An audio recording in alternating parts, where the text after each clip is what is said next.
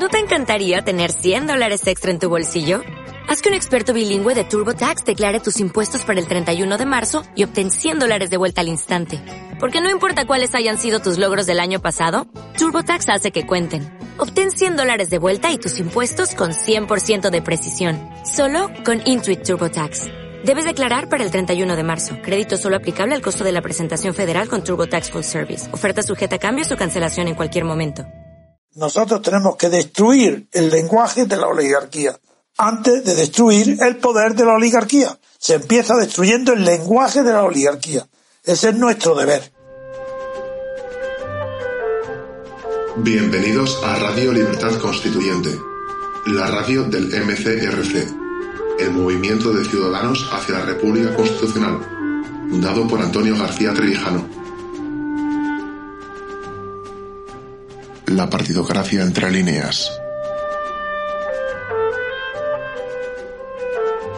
Buenos días, queridos oyentes de Radio Libertad Constituyente. Me llamo Fernando de las Heras y está conmigo don Pedro Manuel González. Hola Pedro, ¿cómo estás? Pues encantado de estar un día más contigo aquí, eh, Fernando. Pues hoy es 31 de, de octubre de 2022 y hoy pues seguimos con la noticia que, de la que ya hablamos hace un par de semanas, de el no nombramiento del Consejo General del Poder Judicial por parte del Poder Político eh, español, básicamente Feijóo y, y, Sánchez. Y por ello procedemos a leer parte de la noticia que aparece hoy, 31 de octubre de 2022, en la página 16 del país titulada Fijó pierde el perfil moderado y se lanza contra Sánchez por la sedición. El líder de los populares se ve obligado a un cambio estratégico y despierta críticas internas. Y luego ya dentro de la noticia sigue con el líder conservador prepara una ofensiva contra Pedro Sánchez por la reforma del delito de sedición para tratar de salir del bache de la ruptura del poder judicial. Después en la noticia aparece que, sin embargo, el político gallego ha terminado mimetizándose con Casado al adoptar la misma decisión de mantener la parálisis de la justicia. Y después, entrecomillado, el PP es un partido nacido para defender la Constitución, para aplicarla y para sentirse orgulloso de ella. Había dicho hace solo unos días el líder popular en una entrevista de Esquire. O sea que la Constitución es para aplicarla y para sentirse orgulloso de ella.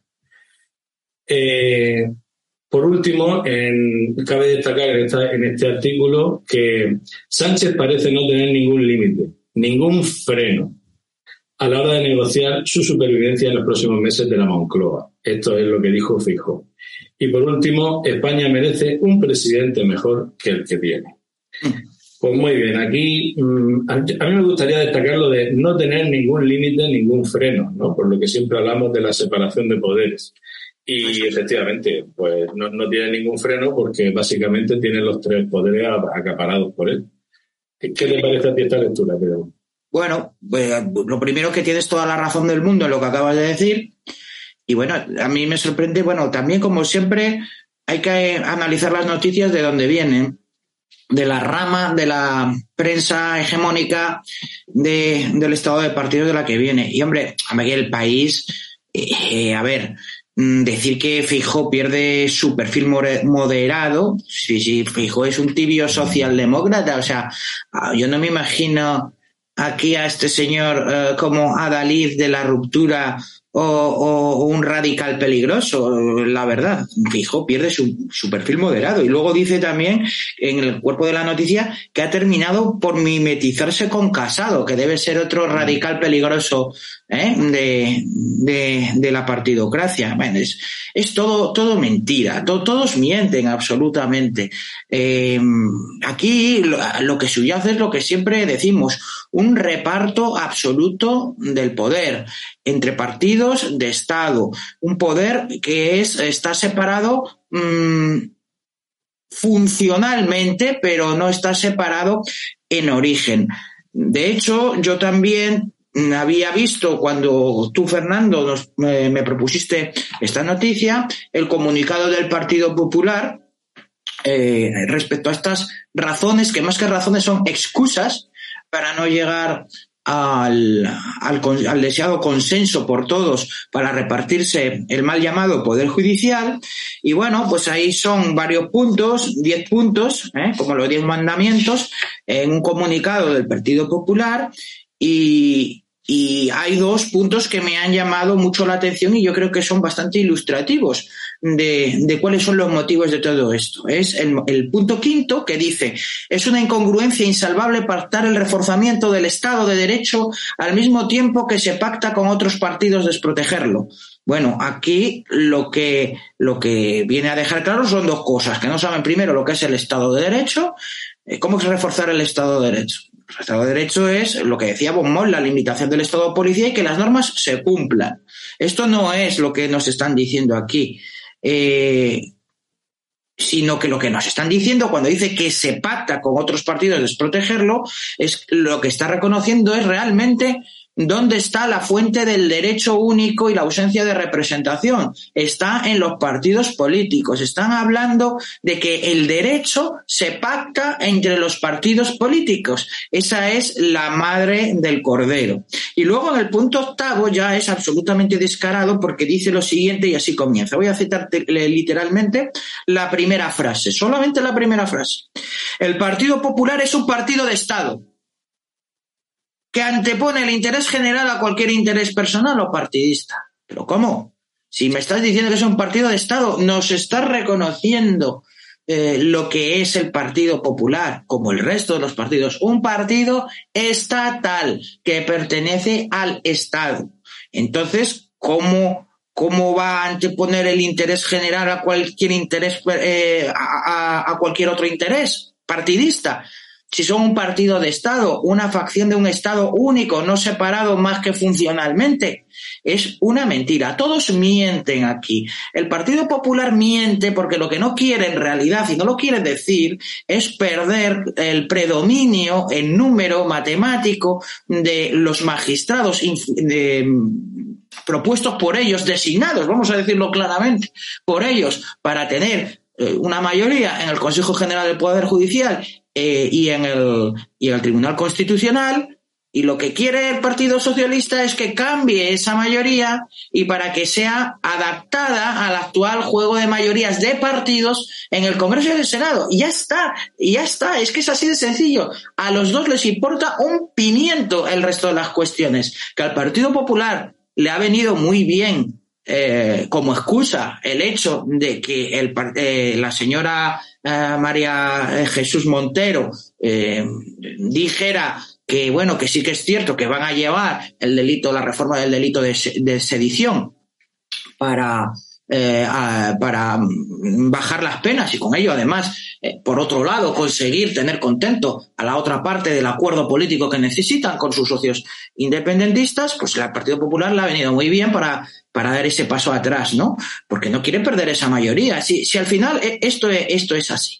Y mienten tanto como miente el Partido Socialista diciendo que no tiene nada que ver con lo el delito de sedición, con sus acuerdos con los partidos nacionalistas para mantenerse en el poder. Eso también es una, es una mentira como, como una catedral. Pero ¿en qué cabeza cabe que una reforma a menores de la penalidad del delito de sedición no sea pactada con la esquerra republicana o con los nacionalistas en general para conseguir el retorno pacífico de Puigdemont y demás a, aquí a España para mm, directamente despenalizarlo. ¿Cómo que no tiene nada que ver? Naturalmente que tiene, eh, que tiene que ver. Es decir, todos mienten, están tomando por idiota a, a, la ciudadanía y a los gobernados españoles, sabiendo de su incultura política, porque también nosotros no podemos ser igual de demagogos que somos ellos. El pueblo español es un inculto políticamente. Es así. Y continuamente vemos la, ausencia de separación de poderes. Sánchez hace un pacto para tener el poder en el Parlamento y entonces hace una serie de, promesas a los grupos independentistas. Por lo tanto, el Ejecutivo, para aprobar sus leyes, que las debería hacerse el legislativo independiente del Ejecutivo, hace determinados pactos Y luego en esos pactos necesita el apoyo de unos jueces que, avalen las leyes que ellos quieren sacar, como por ejemplo, de, no de penalizar la sedición, pero sí bajar las penas.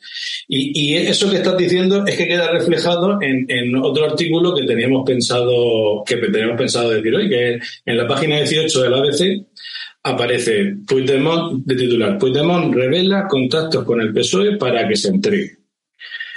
Asegura que recibió expectativas de un buen trato vía reforma del Código Penal y un indulto si cedía. En el segundo párrafo aparece, así lo confiesa en una publicación en sus redes sociales tituladas Cinco años en el exilio. Y después continúa con la reforma de la sedición. En el artículo, además, se pregunta sobre lo que puede aportar la reforma del delito de sedición que ahora está sobre la mesa para resolver el conflicto entre España y Cataluña. El conflicto de las personas, en el fondo, lo traducen a el conflicto de, de, los políticos, el conflicto de personas que deberían ir a la cárcel si se cumple el Código Penal y la promesa que le hace el, para parecer el presidente del gobierno o personas cercanas al PSOE es que por favor vuelva, que van a bajar las penas. Pero claro, para conseguir eso, primero tienen que conseguir una mayoría en el Tribunal Constitucional. Claro. Claro, claro. Si es así, es decir, si es que dos y dos suman cuatro siempre. En consecuencia, eh, pues nada, que aquí los gobernados se sigan tragando las mentiras de los partidos estatales, pero si ya solamente cuando hablan, en la primera noticia que ha citado, hablan que la única posibilidad es un pacto de Estado, pero pues un pacto de Estado, ¿para qué? Para garantizar el orden constitucional, un pacto de Estado. Fíjate, fíjate bien el calado de estas afirmaciones, un pacto de Estado para garantizar el orden constitucional. Si precisamente lo que acaba con cualquier posibilidad de orden constitucional es el pacto, el pacto entre los partidos, además estatales, que como el comunicado del Partido Popular nos lo acaba de reconocer. Y lo de Puigdemont, bueno, lo de este hombre es que además ya es, es una caradura impensable, o sea, es, es, eh, es, es de una jeta proverbial. Es que en ese artículo que tú también has tenido a bien pasarme, dice, no busco ni quiero un beneficio personal, tampoco lo pienso pedir de rodillas. Esto lo está diciendo un señor que se fue en el maletero de un coche huyendo de la justicia para que no lo cogieran. O sea, es decir, nada, no, no, no, no quiere ningún beneficio personal y no lo piensa pedir de rodillas. Lo piensa pedir tumbado metido en el maletero de un coche. Es que, vamos a ver, esto ya es la caradura impresionante. Entonces, venderse como un salvapatrias desde fuera eh, comiendo mejillones en, por ahí en los Países Bajos o lo que sea, pues es, además es indecente y nos da pues eh, imagen de la catadura moral de toda esta clase política eh, que, que tenemos en España actualmente. Clase política además que esto no es que sean unos políticos muy malos, sino que el vicio de origen está en lo que todos sabemos, en la transacción, en el pacto, en el consenso fundador, fundante del estado de partidos que tenemos ahora. Porque también tú me has pasado, y en la página del 17 del, del país, Fernando, habla de que, claro, aquí habló ahora también Felipe González, ¿cómo no? Eh? Menuda boda, no hay bodas sin la tía Juana, ¿no? O sea, eh, quiero decir, y un poco, pues evidentemente todo alineado en el, en el mismo sentido. Si quieres, analizamos también eso porque yo creo que, que está íntimamente relacionado y vemos como esto no es una cosa coyuntural, sino que es algo estructural, es algo sistémico, no es que sea sistemático, sino que es sistémico como la corrupción, eh, que es factor de gobierno precisamente para mantenerse eh, este tinglao que nos tienen montado desde el año 1978. Estimado oyente, ¿sabías que el MCRC es un movimiento cultural de carácter prepolítico? Eso significa que no es un partido político y que no lo será nunca. ¿Y sabes por qué? porque su propia declaración de principios y estatutos expresamente lo prohíben. Así es, el MCRC pertenece a la sociedad civil y no es financiado por el Estado. Por eso necesitamos tu pequeña aportación para poder seguir sufragando los gastos inherentes a la labor de difusión de las ideas del movimiento. Es muy fácil ayudarnos. Accede a la pestaña Apóyanos del Diario Español de la República Constitucional y ahí encontrarás tres opciones o métodos de donación. Muchas gracias por tu ayuda.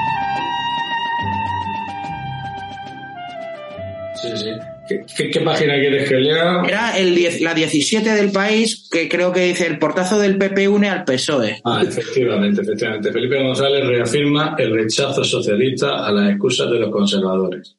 La izquierda cree que la derecha quiere controlar a toda costa el Consejo.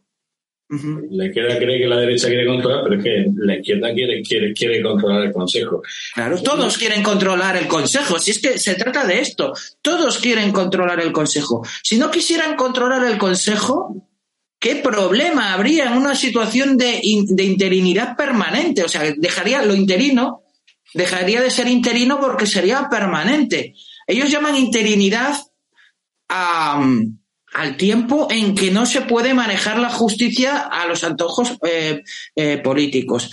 Eh, hay, mm, hay una estadística, en su momento se hizo, es muy curiosa, que como todos los grandes casos de corrupción que afectan a los partidos políticos, y no solo corrupción económica, sino incluso a crímenes de Estado, tienen, si, si hiciéramos una gráfica, empiezan a dispararse las sentencias y la actividad judicial en los momentos eh, electorales, o sea, postelectorales, cuando aún está en interinidad y no se sabe cómo se van a repartir los órganos judiciales o se va, si se va a llegar a ese pacto de la justicia o no. Sin embargo, cuando está asentado, todos esos eh, procedimientos judiciales, la producción judicial de sentencias baja. ¿Eso por qué es? Porque eh, de momento, mientras no, saben, no se ven constreñidos por, la, por los partidos políticos, la justicia funciona independiente y libremente, lo poco que puede en esos periodos de interinidad. Es decir, la, la interinidad, lo que ellos llaman interinidad,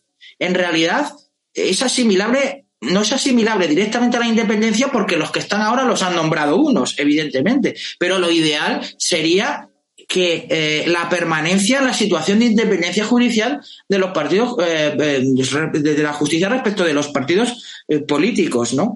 de hecho, en ese artículo que dices tú, Felipe González dice que esta situación no sirve para estabilizar la democracia vaya, eh, como si la democracia fuera algo que precisara de estabilidad. No, no, no, la, democracia lo que precisa es de la confrontación, de la oposición, del antagonismo, del contrapeso de los poderes. Que se odien, que se odien, como decía García Trevijano, que el gobierno y el parlamento se odien y estén en confrontación permanente. Esa es la garantía de la libertad política, institucional que tendríamos los gobernados y que precisamente lo que hay ahora es, eh, pues para ellos entiendo que es una situación incómoda, porque no tienen esa estabilidad que quieren, pues para mangonear en la justicia. Eso es, eso es lo que llaman interinidad. Claro, claro. Y mientras sean interinos y se, se han cambiado, pues quien nomina, domina. Eh, Exactamente. Es así, es así, es así. Y sí, en, en, en la noticia está de la que estamos hablando, la página 17 del país, luego aparece que Paje, eh, dijo, eh, entre comillas, ellos creen que hacen daño al gobierno, pero se lo hacen al Poder Judicial y a España. Ya estamos continuamente con el asociar eh, lo, que yo quiero, si le hacen daño a lo que yo quiero, entonces le hacen daño al Poder Judicial y a España. luego, luego sigue con cumplir la ley. Este fue el argumento central de Felipe González, escribido el sábado en Sevilla, en la conmemoración del 40 aniversario. Por cierto, hubo una frase que, que, que que, dijo en el 40 aniversario de la victoria del PSOE, que no aparece aquí en, esta noticia de hoy, pero lo vi por internet, que dijo algo así como que, como que la verdad era lo que creían los españoles que era verdad y que ellos votaban en consecuencia. Y, como ellos manejan la, opinión publicada, pues ya está. Efectivamente, efectivamente. Ellos están en posesión de la verdad. Entonces, claro. bueno, pues si, si la gente creyera que la Tierra es plana, pues entonces la Tierra sería plana. Esa sería la verdad según las propias palabras del presidente, del antiguo presidente del gobierno, Felipe González. Pero ¿qué va a decir Felipe González si además eh, en desarrollo, que yo no voy a decir que ahí esté el origen de la cuestión, sino que está en el propio texto del 78, que no, no instituye un poder judicial eh, independiente separado, no instituye una función jurisdiccional separada después del 117 y siguientes, que se titula El Poder Judicial, lo que hace es describir otras cosas como las cualidades que deben adornar a cualquier juzgador, pero no describe un Poder Judicial ni una institución judicial independiente, hace otra cosa. Pero Felipe González, recordemos que fue bajo su gobierno cuando se dio otra vuelta de tuerca más en desarrollo de ese artículo 117 y siguientes, como fue la reforma de la ley orgánica del Poder Judicial del año 1985, aquella que, que según Alfonso Guerra, que era su vicepresidente, había matado a Montesquieu, aunque Montesquieu ya estaba muerto desde el año 78, bueno, y antes, o sea, no llevaba enterrado y era un cadáver eh, en estado de descomposición absoluto, ¿no? Pero, ¿qué va a decir Felipe González al respecto? Pues hombre, Felipe González es que, ah, claro, seguramente que nos ven y nos escuchan personas muy jóvenes, ¿no? Pero, pero es que este señor, Felipe González, ha sido el rey de la corrupción y el patrocinador de los crímenes de, Estado. O sea, quiero decir, el caso Gala, ¿acaso nos olvidamos también de que bajo su gobierno hasta el señor que firmaba los billetes se lo tuvieron el, el, el, ¿cómo se llama? El consejero del Banco de España, el, el patrón del Banco de España, eh, lo tuvieron que meter incluso en la cárcel, el señor que firmaba los billetes, o sea, el, BOE, todo, estaba todo absolutamente corrupto. Entonces, este señor era el rey de la corrupción, ¿qué lecciones puede dar ahora? Bueno, si lo que tenemos ahora, al fin y al cabo, es la lógica consecuencia del desarrollo de un régimen que nace corrupto y que necesita de la corrupción para sostenerse, que es el estado de partidos que padecemos. Sí, y, si quieres podemos continuar con la noticia del, de, ABC que, que, nos cuenta algunas cosas diferentes sobre la no renovación del Consejo General del Poder Judicial. El ABC en la página 14, titulada Los límites a los jueces, ministros, ministros y el mandato al Consejo General del Poder Judicial, escollos de una negociación incompleta. Y luego continúa con su título El gobierno trató de limitar que las medidas contra las puertas giratorias afectasen a Robles, Job y Marlaska. El acuerdo explotó por la sedición, pero el encargo al Consejo General del Poder Judicial para que definiese su modelo de elección era un problema. Y luego continúa con un acuerdo potente. La sedición hizo estallar un acuerdo que no estaba hecho. En lo que respecta a la Fiscalía General del Estado, se había acordado que no podría ser propuesto para el cargo quien, en los cinco años anteriores, hubiese sido ministro, secretario de Estado, consejero autonómico, alcalde, hubiese tenido la condición de eurodiputado, diputado, senador o miembro de una asamblea legislativa de una comunidad autónoma. Con el precedente de Dolores Delgado, esto era una importante victoria para el PP. Respecto al Tribunal Supremo, se elevaba de 15 a 20 años la antigüedad necesaria para acceder una vez que se exigía haber estado en tribunales que conozcan la materia, La siguiente, siguiente parte. el acuerdo regulaba tanto el salto de la carrera judicial a la política como el salto de la política al poder judicial. Así, si un juez se incorporaba a la política durante el tiempo que desarrollara la actividad, rompía con el poder de procedencia, pasando a la situación de excedencia voluntaria. Y claro, esto, como, como aparece después, estas limitaciones afectaban a los tres jueces con cargo en el Consejo de Ministros, Margarita Robles, Pilar Job y Fernando Grande Marlasca. Y los socialistas piden que no se apliquen a los actuales ministros. Aquí tenemos otro de los Luego en el artículo dice la palabra chantaje que había entre el PP y el PSOE para aprobar esta, este acuerdo de los jueces del Consejo General del Poder Judicial. Pues nada, intereses personales más reformismo. Eso no puede dar eh, nada lugar a, nada bueno jamás. El tema de la Fiscalía General del Estado, que nombran, eh, eh, que ha nombrado la noticia. Bueno, en primer lugar, si el fiscal es el neutral defensor del, del derecho, pues no puede ser nombrado jamás por el, por el gobierno, eh, ni puede ser elegido por la clase política.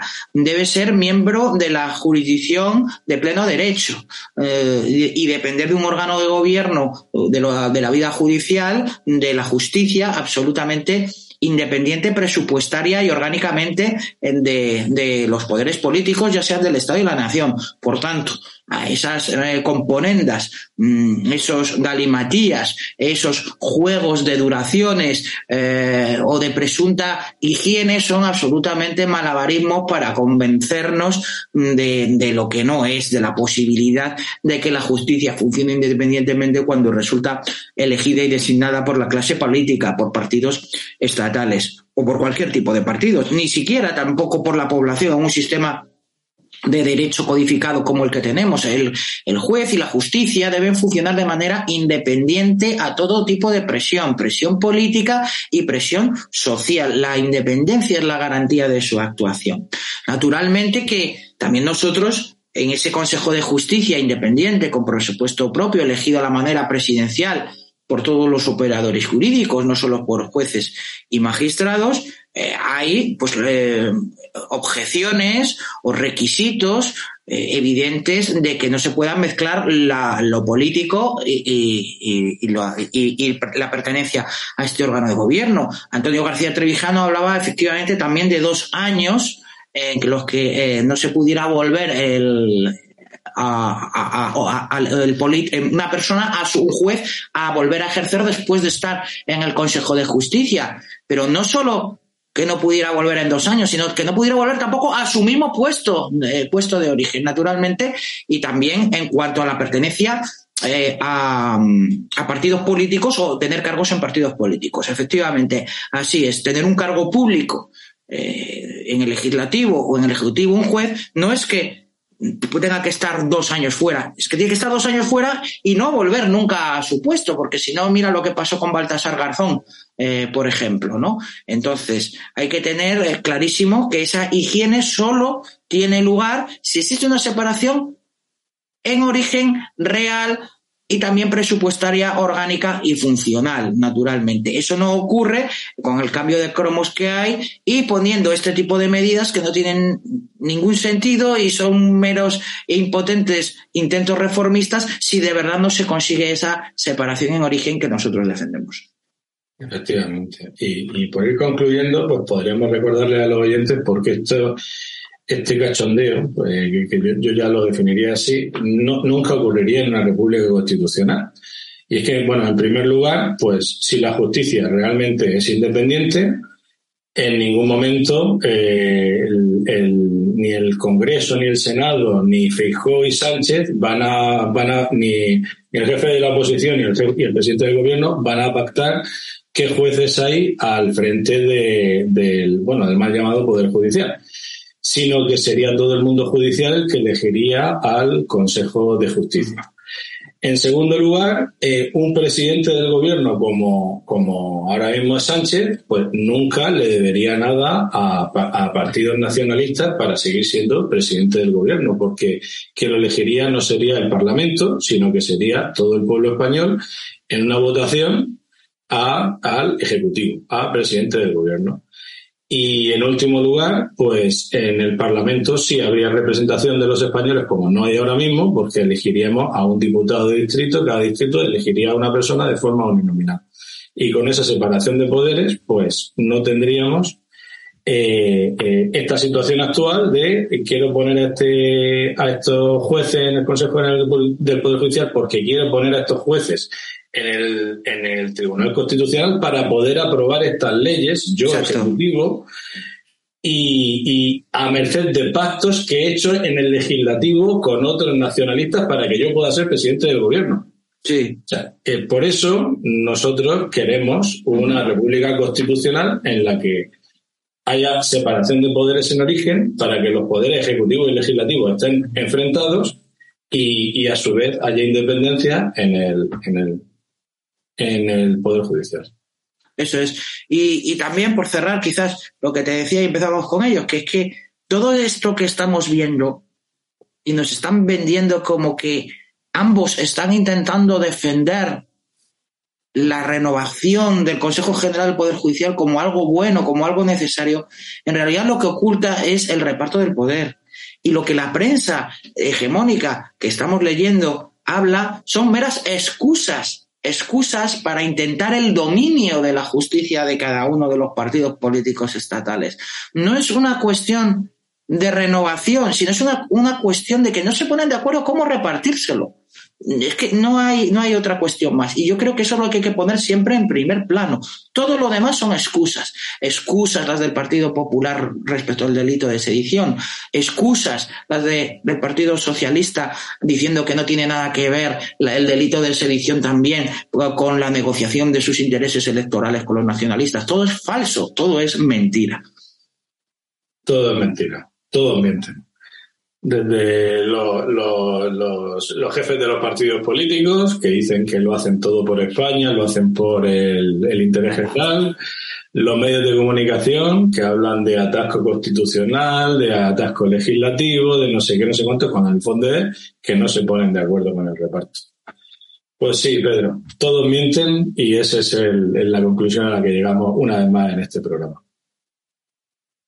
Si te parece bien, lo dejamos aquí, Pedro. Perfecto, yo creo que queda muy claro.